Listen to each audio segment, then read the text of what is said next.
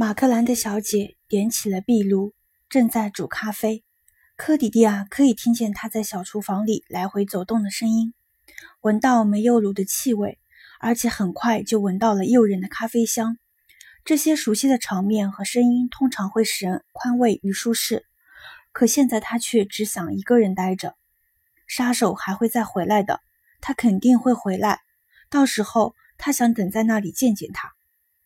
马克兰德小姐端来两只大杯子，把其中一只递到科迪利亚哆嗦的手上，接着步履笨拙地走到楼上，拿了一件马克的毛衣，把它披在这个科迪利亚的肩上。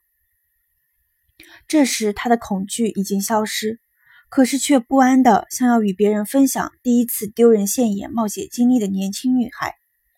他的眼睛大瞪着，身体因激动而颤抖。马克兰的小姐在科迪迪亚对面坐下，用满是疑问的锐利目光盯着他。这究竟是怎么回事？你必须告诉我。科迪迪亚还没有忘记如何思考对策。我也不知道，我根本记不得落水之前究竟发生了什么。我肯定是想看看那口井，结果失足掉进去了。可是还有井盖，井盖是盖着的。我知道。肯定是有人把它盖上了，可是为什么？谁会到这种地方来？我不知道，不过肯定是有人看见，把它盖上了。他的语气更加温和。你救了我的命，你怎么会注意到出事了呢？我到农舍来看你还在不在？今天来的比较早，可是没看见你。小路上有一捆绳子，我想大概是你用的，我还被他绊了一下。这时候我注意到井盖没有盖好，而且锁被砸坏了。你救了我的命，科迪利亚又说了一遍。现在请你走吧，请回去吧，我没事了，真的没事了。但现在不能把你一个人留在这里，而且那个人把井盖盖上的那个人，他可能还会回来。我不想有任何陌生人在农舍附近转悠，更何况你还一个人在这儿。我很安全。再说了，我还有一把手枪。我现在只想安静一会儿，休息休息。请不要为我担心。科迪迪亚可以听出自己话语中几近歇斯底里的绝望语气，但马克兰德小姐就像没听见一样。她突然跪在科迪迪亚面前，激动的高声喊起来。她未加思索，便无情地向科迪迪亚坦诚了一段可怕的往事。一个关于她四岁儿子的故事，那是他和他情人的孩子。这个孩子从农舍的篱笆里钻出去，结果失足掉进井里淹死了。科迪利亚力图避开他那痛不欲生的目光。这一切肯定都是想象，这个女人肯定疯了。如果这是真的，那就太可怕了，简直不可思议。他不忍再听下去。从此以后，他会时不时回想起这件事。回想起每一句话，想起那个孩子，想到他最后所遭遇的恐怖，拼命哭喊着要妈妈的样子，还有那令人窒息的冰凉井水，最终把他拖进死亡的深渊。他会在噩梦中感受到他经历的痛苦，就像重温自己的痛苦一样，但此时不会。从他的那番话、那自责的表情以及回忆的恐怖中，科迪迪亚看出了一种如释重负的心情。加诸克迪迪亚心头的恐怖，却成为了马克兰德小姐的解脱，一命换一命。突然，克迪迪亚再也忍耐不住了，她情绪失控的大声说：“对不起，我很难过，你救了我的命，我感激不尽。可是我听不下去了，我不想让你待在这儿，求求你走吧。”克迪迪亚一辈子也不会忘记那个女人脸上痛苦的表情，还有她默默退缩的样子。科迪迪亚没有听见他离开的声音，也不记得他是否轻轻地把门带上。他只知道现在只剩下自己一个人了。虽然他觉得冷，但是已经不再颤抖了。他走到楼上，换上一条宽松长裤，把马克的毛衣从脖子上取下来穿在身上。它可以遮盖衬衣上的血迹，而且立刻使他感到浑身暖和。他的动作非常快。摸出子弹，拿起电筒，旋即走出后门。手枪还在树丛中的老地方。他装上子弹，感受着那熟悉的外形和拿在手中的分量。接着，他躲进树丛中，耐心等待。天太黑了，他看不清手表的表盘，不过知道自己已经在树丛中一动不动地待了将近半个小时。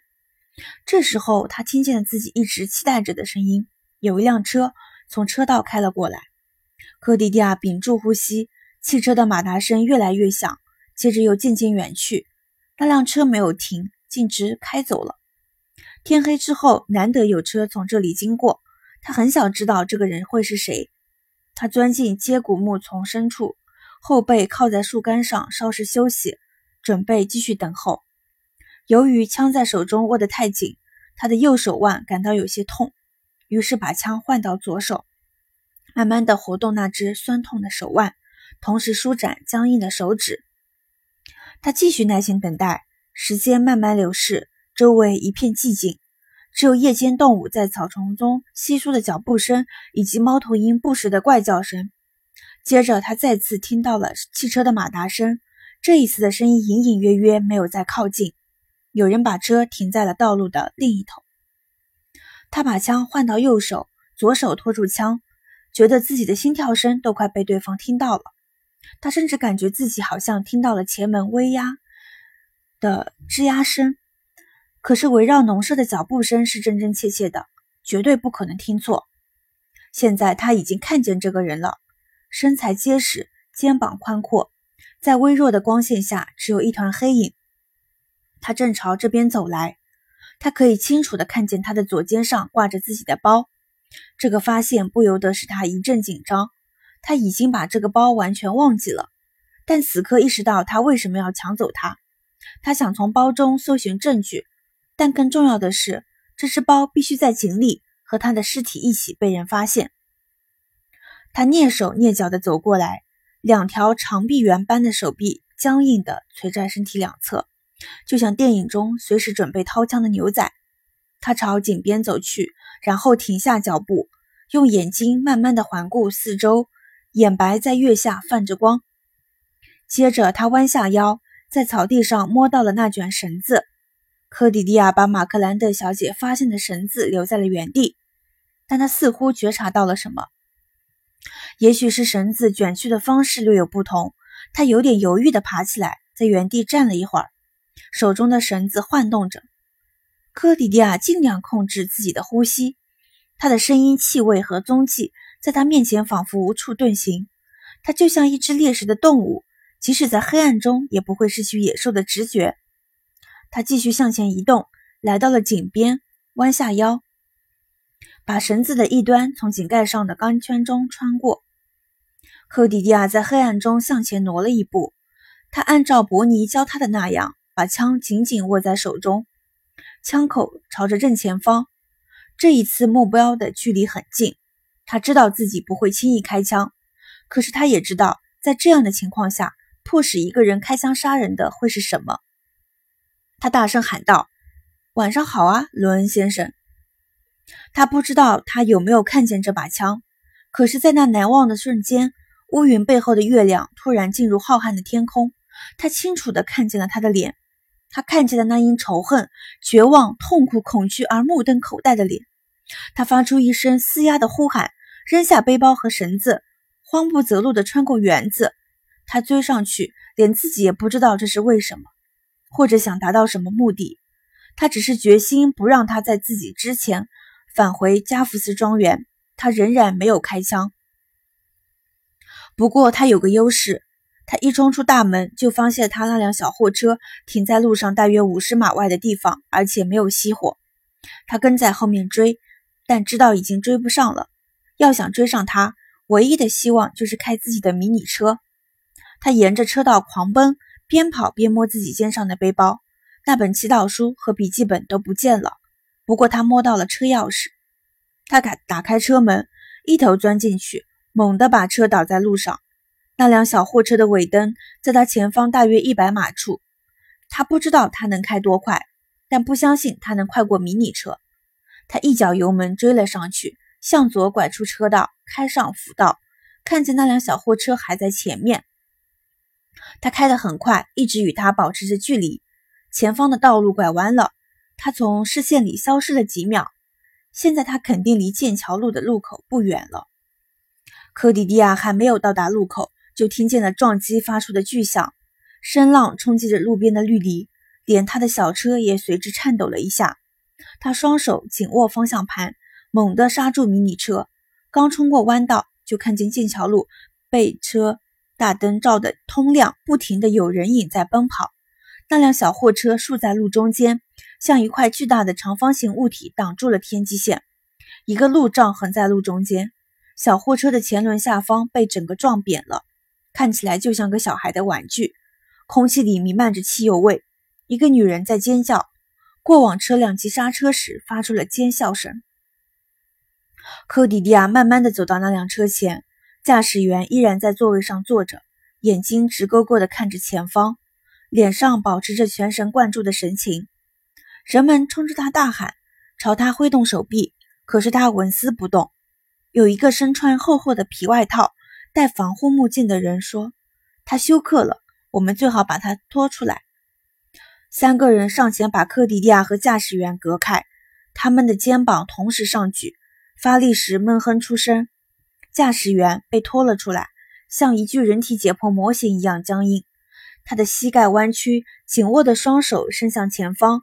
似乎依然握着一只巨大的方向盘。那几个人弯下腰去看他，就像在开秘密会议。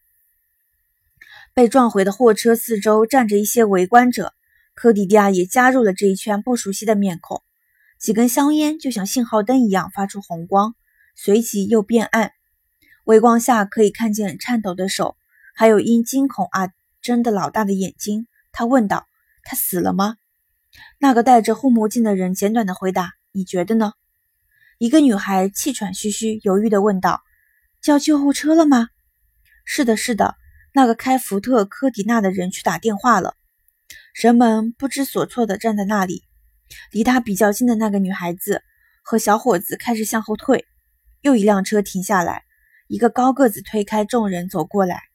科迪利亚听见一个响亮威严的声音：“我是医生，有人叫救护车了吗？”“是的，先生。”答话的人态度谦恭，人们退向两边，让专家上前。他转身对着离他最近的科迪利亚：“年轻的女士，如果你不是这场事故的目击证人，最好到一边去，其他人都后退。你们在这里帮不了什么忙。把香烟都灭了。”